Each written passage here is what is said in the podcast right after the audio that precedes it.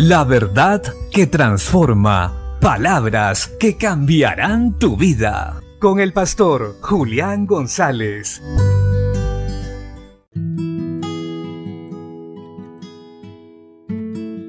La Biblia dice en la primera carta a los Corintios capítulo 13, versos 1 y 2, Si yo hablase lenguas humanas y angélicas y no tengo amor, vengo a ser como metal que resuena o címbalo que retiñe. Y si tuviese profecía y entendiese todos los misterios y toda ciencia, y si tuviese toda la fe, de tal manera que trasladase los montes y no tengo amor, nada soy. El motor de todo lo que decimos y hacemos para Dios y para con el prójimo debe ser el amor. Porque si esto no está presente en todo lo que hacemos, va a ser algo infructuoso en Dios.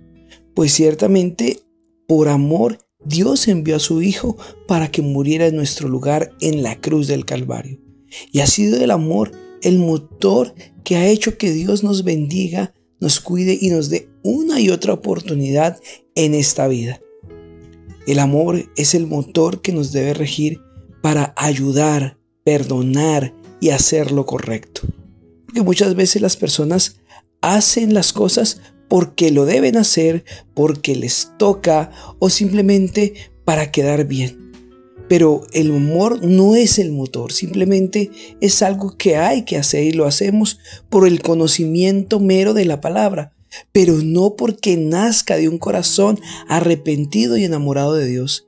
Y esto da como resultado solo obras muertas, que no dan fruto, que no perduran en el tiempo.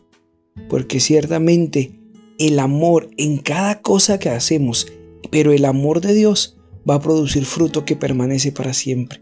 Y se nota, es algo evidente cuando alguien actúa, ama, perdona, ayuda con el amor de Dios presente, porque lo hace bien, lo hace con alegría y lo hace anhelando que el prójimo que reciba la acción de amor sea alcanzado, en primer lugar, por el amor de Cristo.